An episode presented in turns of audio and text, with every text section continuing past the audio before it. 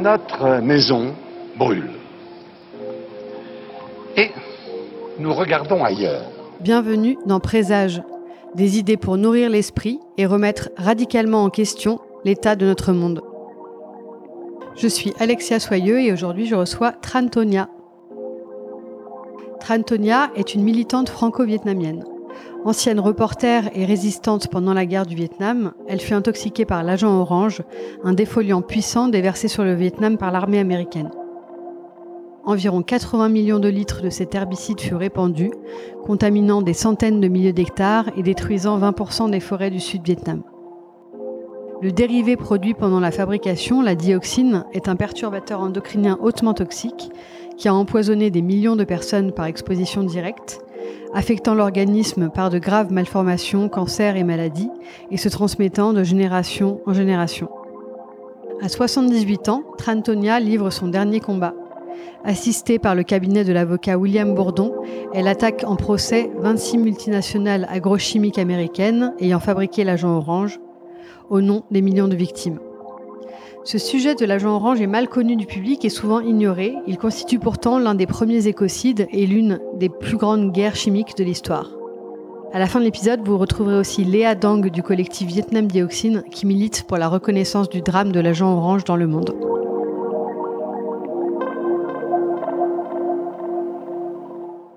Antonia, bonjour. Vous avez vécu la guerre euh, du Vietnam en tant que reporter à l'époque. Je crois que vous aviez euh, une vingtaine d'années. Et vous avez été victime des épandages d'agents orange que les États-Unis avaient pris l'habitude de déverser sur le Vietnam euh, entre 1961 et 1971, je crois. Est-ce que vous pourriez peut-être raconter en, quelques mots comment comment cette euh, période euh, s'est passée de, résistance et puis comment vous avez euh, été mise face à l'agent orange? Merci de venir quand même jusqu'ici pour me poser vos questions. Avec plaisir. je vais essayer quand même de vous répondre clairement parce que je ne sais pas si avec mon français je, suis, je serai aussi à la hauteur pour pour tout expliquer. Donc euh, j'ai connu quand même deux guerres. Quand j'étais toute petite, je, connaissais déjà la guerre euh, coloniale qu'on appelait dans le temps. Euh, je me suis déjà préparée pour, pour une vie assez dure. Après 1955, avec les accords de Genève, ma mère, qui, qui se sentait menacée d'être en prison, j'avais déjà 12 ans. Alors, elle a peur quand même pour une jeune fille qui, qui, qui, qui, n'aurait pas sa maman à côté. C'est pour ça qu'elle m'a envoyé à Hanoï pour, euh, pour que, que là, comme elle pensait que je, serais quand même bien éduquée, bien élevée par l'État. Donc, euh, euh, à partir de, de 12 ans, j'ai grandi dans le Nord séparée de, de, de, toute la famille. Et puis après avoir euh, terminé mes, mes études universitaires, alors que dans le, dans le sud, il y avait une guerre terrible, il y avait aussi tous mes proches, quoi. Donc, euh, mais jeune, je voulais quand même participer à une cause qui est presque sacré pour nous, tous les jeunes vietnamiens, qui, à ce moment-là, ont déjà une idéologie, c'est de, de, de, faire, euh, de, de ramener l'indépendance de, de leur pays et aussi de participer au bonheur du peuple. Je vous dis, je vous parle de, de, ces deux buts parce que même maintenant, là, c'est ce qui me, me fait toujours réfléchir, qui me, me fait aussi mal au cœur, à la tête aussi, en, en pensant à ces deux buts de, que sur lesquels j'ai consacré et ma vie, et ma jeunesse, et même ma famille. Quoi. Le recteur, le directeur de notre université m'a remis mon diplôme universitaire et en même temps la décision de m'envoyer dans le sud et le soir même, j'ai pris mon sac à dos et j'étais partie comme ça, dans, une, dans un centre de- d'exercice, d'entraînement. Parce que pour pouvoir faire les 2000 kilomètres de marche comme ça, il faut quand même s'entraîner. Donc, euh, j'ai participé aux entraînements. On était très jeunes. Et puis après, euh, on a passé quand même quatre mois, plus de quatre mois À marcher. de marche à marcher par mont et par vaux parce que on escaladait des montagnes très hautes, etc. Et puis, voilà. Et puis, euh, mais là, j'étais dans un groupe de presque 200 jeunes enseignants parce qu'on nous envoyait au sud, non pas pour participer à la guerre, mais plutôt pour enseigner les enfants dans les zones libérées. Mais quand j'arrivais dans le, dans le sud, la guerre au Vietnam, dans le sud de Vietnam, a changé d'aspect. Ce n'est plus la guerre spéciale où les Américains restaient toujours, euh, pour, même pour la forme, que des, euh, conseillers. Mais maintenant, l'armée américaine participait di- en- directement à, la guerre. Donc, euh, ils ont repris les zones libérées et ils ont poussé toute la population dans des, dans des hameaux, euh, comment dirais-je? C'est-à-dire dans, c'est comme dans des centres de concentration, hameaux stratégiques. C'est seulement quand on arrivé là qu'on savait que voilà la guerre a changé d'aspect. On ne peut plus enseigner. On n'avait plus d'enfants pour enseigner. Donc c'est pour ça que euh, moi je pouvais pas euh, rester dans la section de, de- de l'enseignement et on m'a envoyé travailler à l'agence de presse de la Libération. Alors c'est comme ça que j'étais devenue journaliste après seulement euh, une vingtaine de jours de formation. Ça, su- ça suffit. Mais c'est la guerre. Ouais, euh, c'est la guerre, quoi. Donc, euh, c'est, on travaillait toujours avec le cœur et avec l'âme. Et on ne pensait même pas à, à, sa, à, à sa vie. Je remercie quand même cette époque-là parce que ça m'a durci aussi. Et puis euh, maintenant, là, je peux, je peux tout faire, quoi. Si on me demande de faire euh, un puits, par exemple, de creuser, de faire des abris, ou bien de faire même une maison, ben, je peux le faire. Mais, euh, oui, voilà.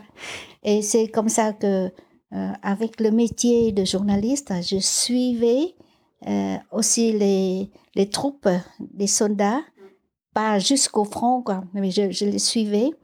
Ou, bien j'étais dans des, dans des régions très proches aussi de, des bases américaines.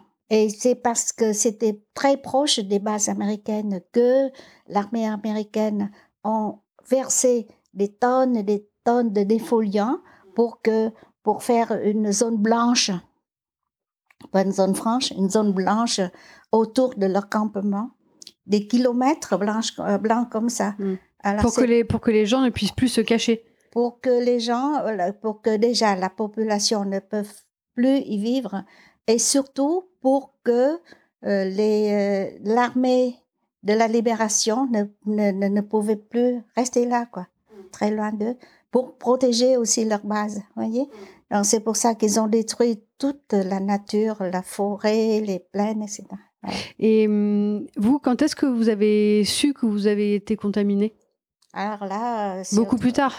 euh, 40 ans plus tard. Ah ouais.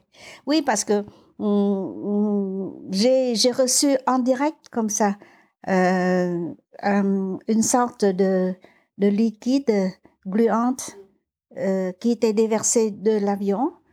Euh, ma mère, à ce moment-là, m'avait dit aussi, Minga, c'est le son de défoliant, mais va te baigner, va te laver, et puis c'est oublié parce que vous savez que pendant la guerre, il y a plein de choses, plein d'événements dans la journée que cet événement est passé presque inaperçu. Donc, je me suis lavée et puis c'est tout. Même si à ce moment-là, je toussais beaucoup, je toussais, je suffoquais. Et puis après, après cet événement-là, alors je commençais à avoir aussi comme la gale. Mais je, moi, je, je croyais aussi que c'est peut-être aussi euh, parce que la, euh, c'est- la, la situation euh, de, de, de la vie, quoi. qui, qui, qui me, me fait comme ça. Ouais. À ce moment-là, le, le- les effets n'étaient pas connus? Vous saviez pas ce que c'était si, ou... si, les effets étaient connus comme ça, mais pas pour l'humain. Ouais, ouais, plutôt. pour la pour Pour la l'environnement. nature, pour l'environnement. en- Parce que là, tout de suite, après les, les épandages, les feuilles tombaient et, et il n'y a plus, il n'y a plus, il n'y a que, que des squelettes de, de, de- d'arbres comme ça. Et puis, euh, après ça, plusieurs fois encore, j'ai pataugé dans des, euh, dans des marécages plein de, plein de feuilles mortes euh, à cause de- des défoliants. On appelait toujours des défoliants. Et bon, mais naïvement, je pataugeais comme ça, je ne savais même pas. Même après avoir perdu ma première enfant, qui était née avec, euh, avec euh, euh, des problèmes cardiaques, elle avait quand même quatre défauts dans son cœur, mais je savais pas. Mais je culpabilisais toujours, mais je me disais que Vous n'aviez pas fait le, le non, lien Non. Et puis, euh, c'est seulement en deux, vous savez que c'était passé la première fois en, en 1966 et c'est seulement en 2008 quand j'ai rendu visite aux familles des victimes de l'agent orange que me, je me disais, mais ne serait-ce pas moi aussi victime, vous voyez? Donc, j'étais très naïve. Parce qu'il faut expliquer que donc, ce qui est dangereux euh, pour l'humain dans l'agent orange, c'est la dioxine qui est produite lors de la fabrication. Et donc, les maladies et les malformations qui sont causées par la dioxine se transmettent de génération en génération. Ouais. Et ça, on le voit euh, notamment au Vietnam où euh, on en est à... Partout Alors oui, il faut dire aussi que euh, donc l'agent orange a contaminé une énorme partie du Vietnam, mais a contaminé aussi toutes les zones où il a été fabriqué, stocké et déversé. Et c'est aussi euh, aux États-Unis, il a été aussi beaucoup utilisé, et puis dans, dans plein d'autres pays. euh, moi, je ne savais pas s'il est utilisé aux États-Unis ou non, mais tous les soldats qui, qui étaient soldats américains ou bien philippins ou bien australiens qui étaient au Vietnam, qui, s'approchaient de cet agent, de ce poison, leur, à leur retour au pays, ils sont devenus aussi victimes. Alors que là, à ce moment-là, ils ne savaient pas. Alors que nous aussi, à ce moment-là, on ne savait pas. Oui, mais là, on était quand même surpris que beaucoup de mes amis, par exemple, euh, euh, étaient morts euh, à cause des cancers, que des cancers. Ouais. En revanche, aux États-Unis, les vétérans américains ont été dédommagés euh, par les firmes. Que les vétérans américains, Oui, pas les autres. même si les soldats vietnamiens qui ont combattu dans l'armée américaine et qui, qui sont victimes aussi, mais non, n'ont pas été dédommagés. Alors comment on explique ça? Comment vous l'expliquez, vous? Demandez au gouvernement américain. Parce que euh, le gouvernement américain, pour dédommager, a fait quand même une liste de 17 euh, euh, pathologies et signa- signaux euh, pour eux ayant peut-être lien avec l'agent orange. Donc, mais là, c'est seulement efficace, positif pour les Américains Pas pour les autres. pas pour les autres. Vous voyez l'inégalité et Ouais. l'illégalité aussi de Ouais. tout ça. oui. Est-ce que euh, vous, vous pensez qu'on peut dire que c'est une forme de, racisme environnemental? De, de dédommager une partie des victimes et pas les autres? Parce qu'elles seraient moins importantes? Mais c'est évident. Et aussi pour euh, nier que l'agent orange est un poison qui tue. Aussi, le gouvernement américain reconnaît la toxicité de l'agent orange. Alors, euh, cela veut dire aussi que le gouvernement américain reconnaît aussi leurs crimes et ce qu'il a fait au Vietnam. Donc, c'est toujours un reniement. Et même, je peux vous dire d'avance que pour mon cas aussi, ils vont renier, quoi. Et justement, alors on peut en venir au procès. Donc, euh, il y a un procès qui est en cours que vous menez contre euh, les firmes euh, qui ont fabriqué l'agent orange. Est-ce que vous pouvez raconter comment vous en êtes venu à mener ce combat-là, qui est un peu un combat de, de David contre Goliath? Et c'est ma, ma dernière bataille C'est votre dernière bataille, bien sûr. ouais. Mais, alors, euh, quand j'ai quitté le, le travail de, de rectrice d'école et euh, je travaillais déjà bénévolement pour aider des enfants plus malheureux que moi parce que de toute ma vie, comme j'étais élevée, éduquée, de compatir toujours au malheur euh, des, des, plus malheureux que nous, donc euh, j'ai quitté l'État pour devenir une, euh, une bénévole comme ça pour venir en aide aux orphelins et aux petits handicapés, par exemple. Alors, c'est comme ça que j'ai j'ai- continué ma, vie de, euh, de combattante, comme on peut dire. Là. Euh, des associations françaises ont fait ma connaissance et euh, d'autres aussi m'ont fait confiance et m'ont donné de l'argent aussi pour aller aider aux autres. Alors, c'est grâce à ces activités que je suis venue en France pour promouvoir la clientèle française et européenne. Et avec l'argent que je gagnais, alors j'apportais encore de l'aide aux, enfants.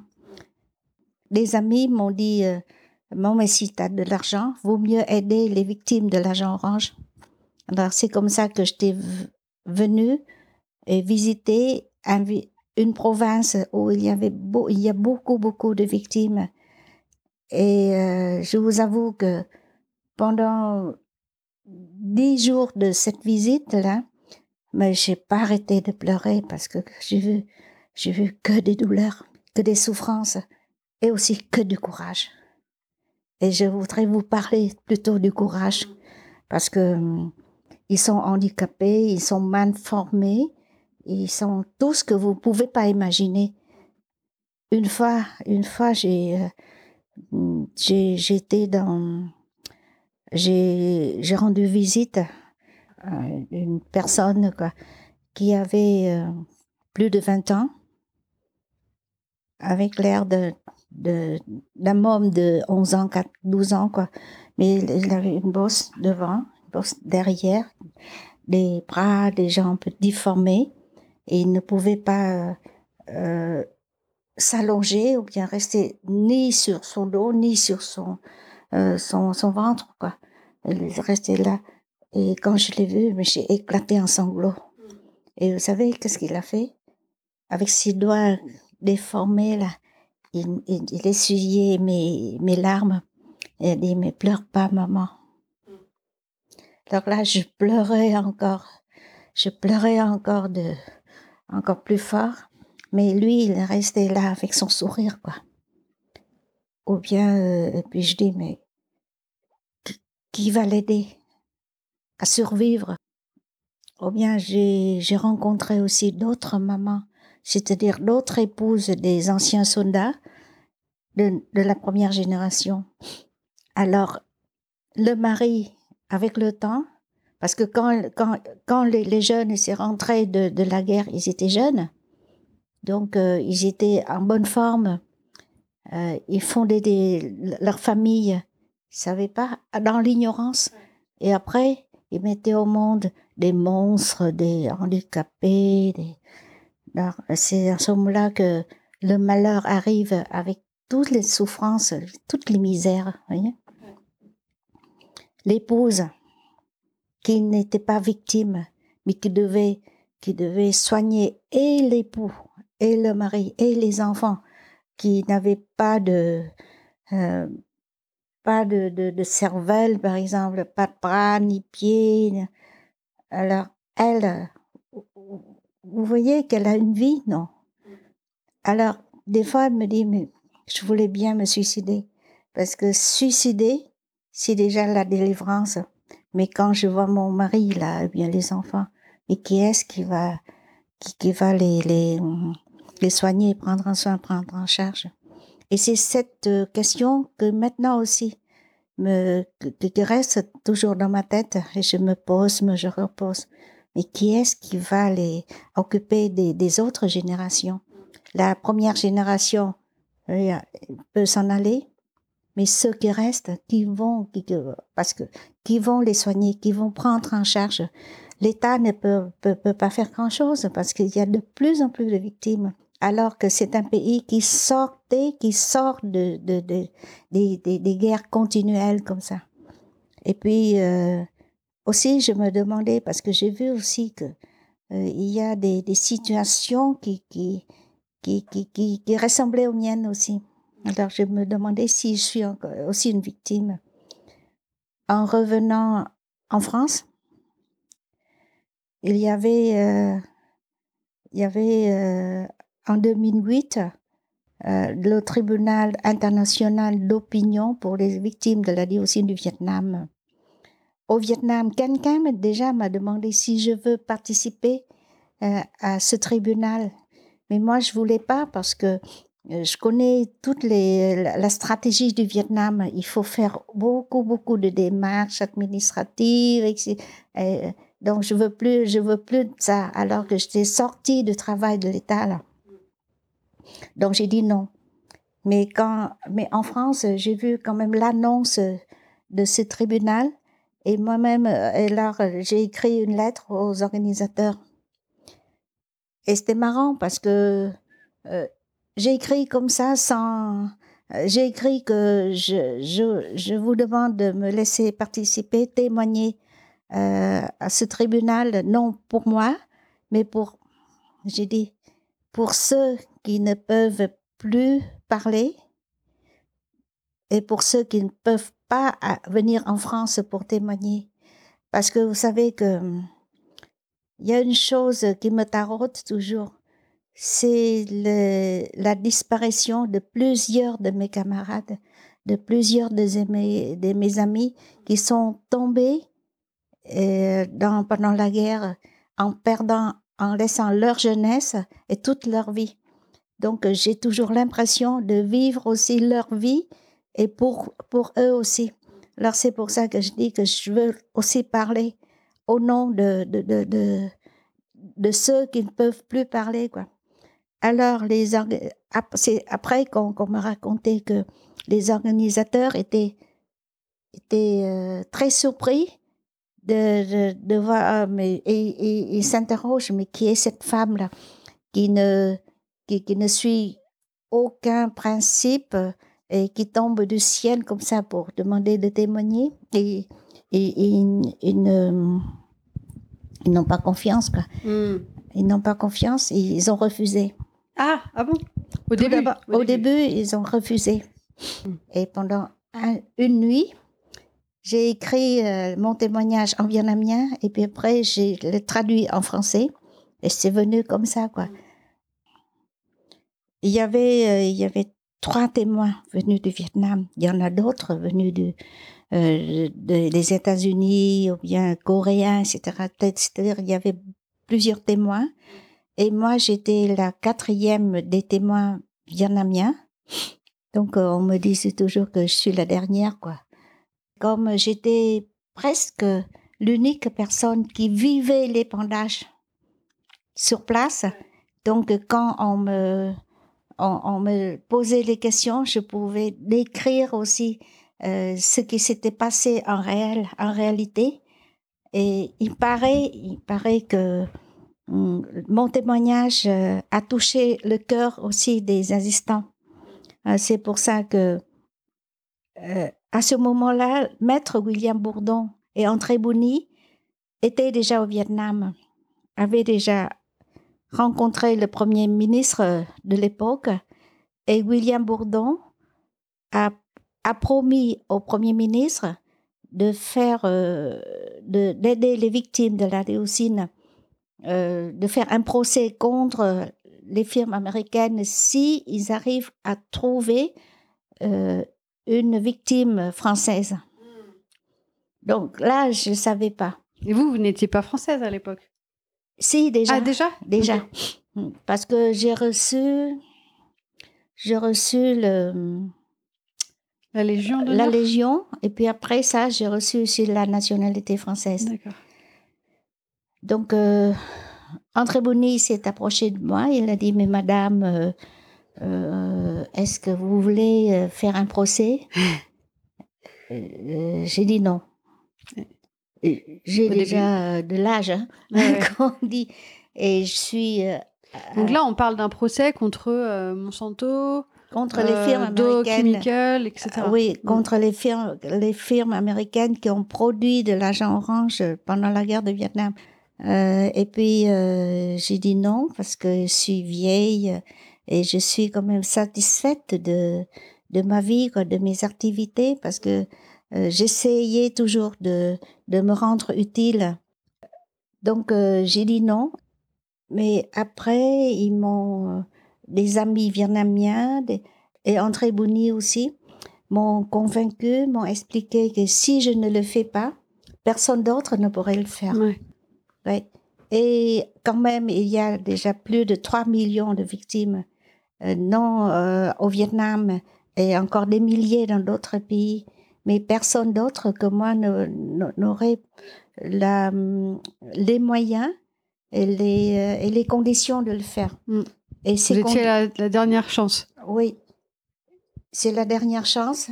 Et si je refuse, alors on ne peut plus rien faire pour, pour les victimes de l'agent orange, quoi. Parce que les trois conditions, je, je peux passer aux trois conditions. Oui, bien sûr. Les trois conditions, c'est que il faut que le pays qui donne droit aux avocats de faire des procès multinationaux ait cette loi-là.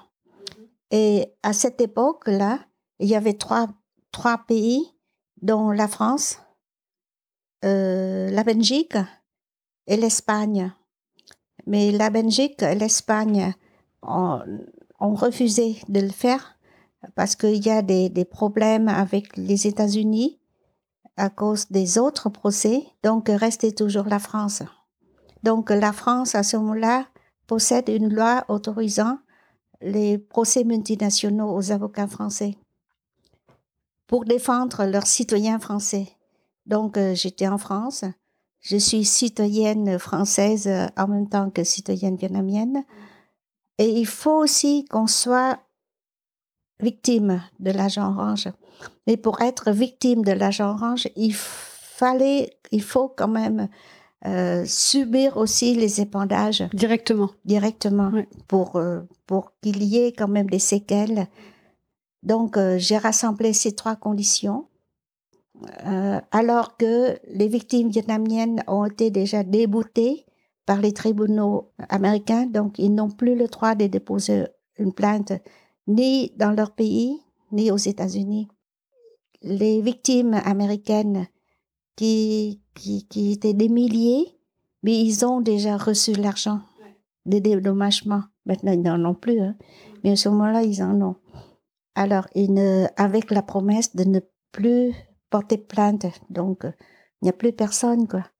Alors, euh, si je ne le fais pas pour son... Euh, parce que à ce moment-là, on n'arrivait pas à découvrir autre, autre victime que moi. personne. Donc, c'était votre, euh, votre mission, quoi. Comme on dit. Mm. Ouais. Alors, finalement, j'ai dit, mais...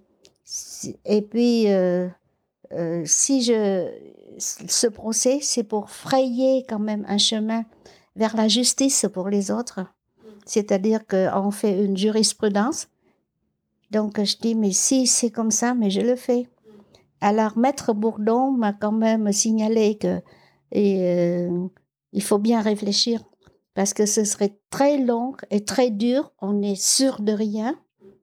Euh, si vous le faites, il y a une, autre option, c'est la négociation hors tribunal. Là, vous, vous serez sûr de recevoir une somme d'argent peut-être, peut-être énorme, mais on fait rien. André Bouni a dit tout de suite non, et bien sûr moi aussi je dis non. Alors euh, c'est comme ça que euh, à nous trois, on a décidé de foncer. Quoi. Mmh. Et ça c'était en 2008 En 2009. 2009. Ça fait déjà 11 ans. Et hum, qu'est-ce que vous attendez, vous, de ce procès? En octobre, là, il y aura les plaidoiries, c'est ça? Euh, Oui. Donc, euh, on, approche du final. Tout d'abord, avant, mais j'étais naïve aussi. Avant, euh, quand j'ai commencé ce procès, je pensais que hum, si on gagne, alors toutes les victimes de l'agent orange pourraient me suivre et faire, euh, et faire aussi leur procès à eux. Euh, C'est comme ça la jurisprudence. Oui, mais maintenant, j'arrive quand même à comprendre que même si on gagne, il faut aussi que les gouvernements aient le courage du gouvernement français. Mais je sais même pas si aujourd'hui, le Macron, euh, lui, il est conscient de, de ça. Alors que si on gagne, mais il faut que le gouvernement vietnamien, australien, canadien, euh, américain, par exemple, ait le courage, comme, le, comme la France, de donner droit aux, euh, aux, aux avocats de leur pays de, De défendre. de euh, défendre. ouais. Deuxièmement, c'est que avant, euh, pour un procès civil, euh, le but final, c'est d'être dédommagé. Donc, euh, très longtemps, mais on pensait à ça, même si je, je me disais toujours, et je me dis aussi aujourd'hui que si il y a un dédommagement, alors ce serait quand même au profit des, des victimes de l'argent orange. Mais maintenant, j'ai euh, j'ai bien réalisé que ce n'est pas ça notre but final. Parce que bien sûr, le but final d'un procès, c'est de gagner. Gagner, c'est d'être dédommagé. Mais pour ce procès, alors comme euh, Maître Bourdon a dit que c'est un procès unique, c'est un procès politique, c'est un procès euh, historique et il n'y aurait pas d'autre procès aussi. Alors, déjà, Monsanto, qui n'a jamais répondu à aucune plainte dans le monde, il s'est constitué quand même euh, auprès de notre tribunal. Voyez? Et j'ai assigné 26 firmes. Il y a déjà 19 qui se sont constituées. Et ces 19 firmes qui, qui, qui ont suivi depuis 6 ans, qui ont créé plein, plein de, de- d'incidents pendant ces six années. Ils ont loué en tout 38 avocats. 38 avocats, donc, donc nos trois avocats qui travaillent depuis 11 ans, presque 12 ans, bénévolement, gratuitement, ont face à eux 38 de leurs collègues, Mm. parce que ce sont des avocats français aussi. Parce que le but, euh, comme Alors, vous disiez, c'est pas de gagner, mais c'est de, C'est de de faire faire- parler. de faire connaître le connaître drame, le crime, le drame de l'histoire. Ouais. Et ça, euh, on a, on a bien gagné. Ouais. je crois. Ouais. Les, les firmes euh, agrochimiques, elles, elles disent que à l'époque, elles ne savaient pas que le produit était dangereux. Mais si, Non, mais je me doute, mais c'est ce qu'elles disent. Je- J'ai cru comprendre qu'il y avait aussi des, des rapports euh, peu truqués, des experts payés aussi par euh, les firmes euh, pour Mm, dire. euh, Non, tout ça, on a des, on a des, des archives que euh, Monsanto et les autres firmes ont déjà prévenu le gouvernement qu'ils n'ont pas le temps d'éliminer la, la, la, la dioxine dans ces produits et aussi l'ordre du gouvernement de dire que si on vous commande, vous faites ce qu'on vous commande. Alors c'est pour ça qu'en pleine connaissance, ils ont, ils ont fait leur crime, quoi. En pleine connaissance. Hmm. Là, on a des archives, on a des, on a des, témoignages, des preuves. Parce qu'il y a autre chose qu'on euh, que- qu'on craignait toujours et puis qu'on peut craindre pour l'éternité, c'est que ils vont renier le lien entre mes pathologies avec les, les, les, les, l'agent orange. Oui, donc euh, là, c'est un sujet où on peut, on peut discuter jusqu'à la fin de, du monde. Alors, si le juge voit quand même ce que c'est que les séquelles de, de l'agent orange, ce que sont les, les souffrances que les victimes de l'agent orange subissent maintenant, alors là, peut-être ça va, ça va toucher le cœur et il serait, et il serait objectif. Moi, je ne pense pas que, et, je, ne demande pas qu'il me, qu'il me donne une faveur, mais je demande qu'il soit objectif seulement. Et si on me donnerait la, parole au plaidoirie, je voudrais bien dire que je vous invite, monsieur le juge, je vous invite aussi, les avocats des, des firmes américaines de venir avec moi au Vietnam, de rencontrer les victimes. Mais même si vous voulez pas aller au Vietnam, allez avec moi euh, aux États-Unis, par exemple, et rencontrer les victimes. Et, je ne pense pas qu'à ce moment-là encore, là, vous aurez le cœur de défendre ceux qui ont, qui ont commis des, euh, euh, des, crimes monstrueux et qui tuent encore aujourd'hui. Est-ce que j'aurai la parole? Je suis sûre que vous aurez la parole. euh, merci beaucoup. Je vous en prie.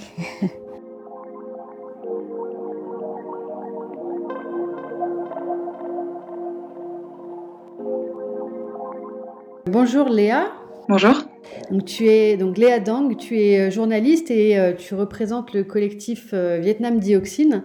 Est-ce que tu peux peut-être présenter un peu ce collectif et les, les actions euh, que vous avez menées? Euh, Alors le, le, collectif Vietnam Dioxine est un collectif de militants et militantes qui a pour but euh, d'œuvrer à la reconnaissance euh, du drame de l'agent orange dans le monde. Donc la reconnaissance à la fois euh, juridique en accompagnant le, procès de Trentonia et en, essayant du mieux qu'on peut de le médiatiser et de tenir les gens au courant, mais aussi de sensibilisation plus large de l'opinion publique en France et dans le monde, parce que même au Vietnam, en fait, il y a énormément de, jeunes, de, Vietnamiens, de Vietnamiennes qui ne sont pas au courant de, ce drame, euh, enfin, qui, ne savent pas ce que c'est l'agent orange. Euh, Moi-même, euh, ayant un grand-père vietnamien, j'ai appris, euh, j'ai appris ce qu'était l'agent orange et euh, euh, qu'il y avait des millions de personnes concernées quand j'avais quand j'avais 19 ans. et je trouve ça très tard parce que on est censé apprendre, bon, très pas très vaguement, mais très rapidement la guerre du Vietnam au collège et au lycée. Et en fait, il n'y a aucune ligne. Enfin, moi, je l'ai pas appris à l'école. Euh, les personnes que je connais aujourd'hui qui travaillent avec nous n'ont pas appris à l'école non plus. C'est souvent via des émissions ou via, euh, via le collectif. Euh, donc j'ai voilà, on a remarqué euh, qu'il y avait un grand trou médiatique, euh, éducatif sur cette question. pourtant, bah, la diaspora vietnamienne en France, c'est la, la, deuxième dans le monde après celle des États-Unis. Donc ça représente plus de 300 000 personnes. Euh, de voilà de vietnamiens d'origine vietnamienne et, euh, et c'est vrai qu'il y a un énorme un énorme manque sur ce sujet. Voilà, le, le collectif a d'abord cette visée informative. Le collectif, en fait, regroupe euh, plusieurs associations euh, qui sont directement en lien avec le Vietnam. Et euh, du coup, en, en, travaillant ensemble, on arrive à, à voilà, créer des projets euh, avec ces associations comme la VAVA, qui est une des, des premières associations d'aide aux victimes au Vietnam. Et euh, pour vous parler des récentes actions, justement, le 10 août, euh, le 10 août nous avons euh, réalisé les 36 heures, 36 heures de live euh, pour les victimes de l'agent orange. Donc c'était une, une, sorte de téléthon finalement euh, où plus d'une quarantaine d'artistes ont euh, en plus de conférences, euh, euh quoi d'autre euh, Oui, voilà, des, danseurs, des chanteurs, pendant 36 heures non-stop, donc en live au Vietnam et en France, puisqu'il y a plus de 800 personnes vietnamiennes qui nous, enfin au Vietnam qui nous ont suivis. Et, et, à travers cette action, l'argent récolté sert à financer un projet, deux projets de microcrédit, euh, en plus de financer des opérations chirurgicales pour euh, les victimes euh, au Vietnam. Donc voilà, ça c'est pas nous directement, mais c'est les associations partenaires qui, qui s'en chargent. Et c'est vrai que ce, ce premier euh, téléthon, on va dire, de, de la, enfin, pour l'agent orange, pour les victimes de l'agent orange, a eu un, vraiment un énorme succès. Et euh, comment, euh, toi, tu arrives à euh, expliquer que justement l'agent orange et, les, et, le désastre de la dioxine n'est pas plus connu, enfin, que cette histoire ne soit pas plus médiatisée? Alors en discutant avec des historiens sur la question, parce que c'est une des choses qui m'a marqué, m'a mise en colère, m'a attristée, c'est que bah, énormément de personnes, euh, énormément de Vietnamiens souffrent dans le silence en fait, puisqu'on n'en entend pas parler.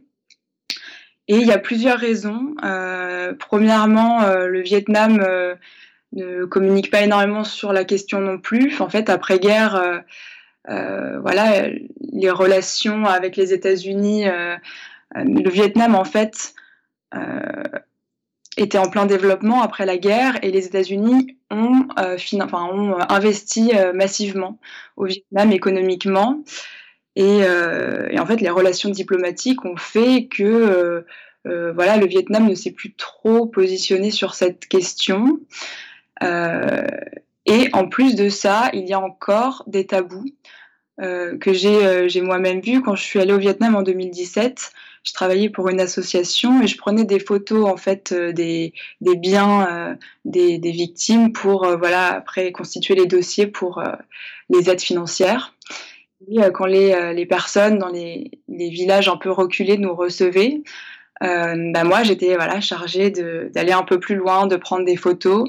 Et, euh, et en fait, les personnes handicapées euh, étaient toujours cachées dans d'autres pièces. Donc, j'en avais discuté avec les représentants associatifs à ce moment-là. Et en fait, beaucoup de personnes au Vietnam pensent euh, qu'ils sont responsables de la maladie, de, du handicap de leur enfant. Euh, ça, ça, reste encore des croyances, euh, euh, je dis pas majoritaires, mais euh, les associations, par exemple, ont, du mal à trouver les victimes parce qu'elles se cachent. D'accord. Mais parce que en fait, les, les gens ne, ne sont pas au courant même au Vietnam, que euh, les, les, les, millions de, de personnes, d'enfants, euh, d'adultes qui, qui, vivent avec des malformations, des handicaps quand même très lourds, sont liés à l'agent orange? Alors non, je pense vraiment pas. Ils ne sont pas au courant. Euh, ma, famille, toute ma famille au Vietnam n'était pas au courant. Euh, par exemple, euh, dans les programmes éducatifs, enfin, ils apprennent pas ça lors de la scolarité. Euh, mon petit cousin à 15 ans, en fait, il s'est intéressé à la question quand je suis allée au Vietnam et il m'a accompagné euh, voir des victimes, etc. Mais c'était pas quelque chose qu'il apprenait à l'école, par exemple. Je dis pas que c'est euh, voilà que ça c'est le Vietnam euh, dans son entièreté. Hein. Je pense qu'il y a des gens euh, mobilisés, qu'il y a des, écoles mobilisées, etc. et qu'on en, qu'on en parle quand même. Mais, euh, mais voilà, même au Vietnam, euh, plein de personnes de toute génération ne sont pas au courant. Et, et en France, en France, c'est la même chose. Je, je, demande, je, quand on demande à, à des personnes s'ils connaissent le, drame de l'agent orange, la majorité aujourd'hui vous diront, vous diront que non. Euh, maintenant, un peu plus aussi grâce au, procès de Trantonia, qui est de plus en plus médiatisé, euh, aux activités du collectif, mais, euh, mais ça reste ça reste quelque chose de peu connu. C'est pour ça qu'on va travailler euh, avec les écoles pour, euh, pour sensibiliser et on l'espère aussi euh, euh, pouvoir changer les manuels scolaires et rajouter euh, voilà, quelques lignes sur, ce qui se passe actuellement au, Vietnam et que ça soit plus seulement voilà, une page historique. Mais j'ai remarqué que même dans les documentaires et la presse magazine historique, moi, dès qu'il y, qu'il y a une parution sur le Vietnam, euh, je m'empresse de l'acheter ou de visionner euh, sur Arte. En fait, euh, même à ce niveau-là, voilà, quand on parle de la guerre du Vietnam, on ne parle pas toujours des épandages d'agents orange et des conséquences que ça a aujourd'hui sur les populations. Ouais, sur les populations et aussi sur le sur l'environnement euh, là-bas, parce que d'après ce que j'ai compris, le, même les, les, endroits où il y a des rizières, etc., tout, tout continue à être euh, contaminé pour des, des, centaines ou des millions, milliers d'années, quoi. Mmh. Oui, oui. Bah, il y a encore euh, voilà, 28 hotspots, donc des endroits qui ont été euh, euh, contaminés à la dioxine de manière importante. Et euh, aujourd'hui encore, bah, ces hotspots, la quantité de dioxine est quasiment égale à celle enregistrée après les, les épandages. Donc on se rend pas compte à quel point ce, ce, ce, poison est, et se maintient dans l'environnement, euh, dans les corps, puisqu'il se transmet de génération en génération, et à quel point c'est difficile de, voilà, de, se, de se débarrasser de, de, la dioxine. Mmh. Et euh, qu'est-ce que le, le collectif euh, attend ou espère du, du, procès? Bien sûr, on attend une réponse euh, positive, voilà, que, que, les sociétés soient condamnées, et non pas qu'il y ait un accord financier comme ça a été fait pour les vétérans américains à une indemnisation, c'est-à-dire euh, voilà, payer pour avoir le silence finalement des, des victimes, mais avoir une, une, voilà, une condamnation. Bon, bien sûr, ça c'est le c'est l'objectif. Euh, symboliquement, ça serait énorme. Et le collectif, ensuite, on a vraiment pour objectif de faire reconnaître euh, ce, crime de guerre comme un crime contre l'humanité, puisque ça touche des millions de personnes et euh, enfin de, de, façon euh, monstrueuse parce que je, ne sais pas si on, on, on peut réaliser le, le drame que c'est. Il y a des enfants naissent euh, avec des malformations terribles de naissance, euh, euh, sans yeux, sans bras, avec des tumeurs externes. voilà, ça, ça, a détruit des lignées familiales. Euh, et les, les, familles sont épuisées. Euh, tout le monde ne bénéficie, pas d'aide financière là-bas. C'est extrêmement compliqué. Surtout les familles les plus pauvres. Euh, quand j'étais au Vietnam, j'ai rencontré une famille qui n'avait pas de quoi envoyer un courrier, quoi.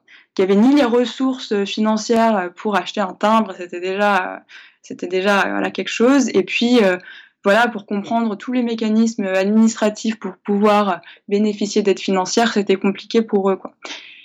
Et euh, bah, voilà, c'est ce type de, situation qui est euh, insupportable quand, on rencontre des victimes. Et c'est pour ça qu'il y a à la fois un besoin humanitaire immédiat et un, une nécessité d'un travail de, mémoire et, euh, et, de reconnaissance juridique. Ouais. Peut-être pour finir, comment est-ce qu'on peut euh, aider le collectif? Bah, en nous rejoignant, euh, parce qu'on a besoin de toutes les énergies, surtout que euh, les prochaines actions vont être importantes, et cette année est particulièrement importante pour le procès de Trentonia, car il entre dans une phase active. Donc là, le 12 octobre, on organise une large mobilisation euh, devant le tribunal d'Evry, car c'est là qu'a qu lieu le procès, et le 12 octobre, euh, c'est la date des plaidoiries. Donc on attend voilà, beaucoup euh, de ce moment, et... Euh, et aussi, on attend beaucoup de monde pour, pour faire parler du procès. Merci beaucoup, Léa. Merci beaucoup. Merci infiniment à Trantonia pour cette conversation et merci à vous toutes et tous pour votre soutien et votre écoute. Vous pouvez toujours partager les épisodes s'ils vous ont plu et mettre 5 étoiles sur iTunes pour permettre à d'autres personnes de découvrir le podcast plus facilement. Vous pouvez également soutenir le collectif Vietnam Dioxine. Rendez-vous sur vietnamdioxine.org. Présage est un podcast indépendant. Le générique est un extrait du morceau L'eau de Sabrina Bellawell mixé par Paloma Colombe. À très vite.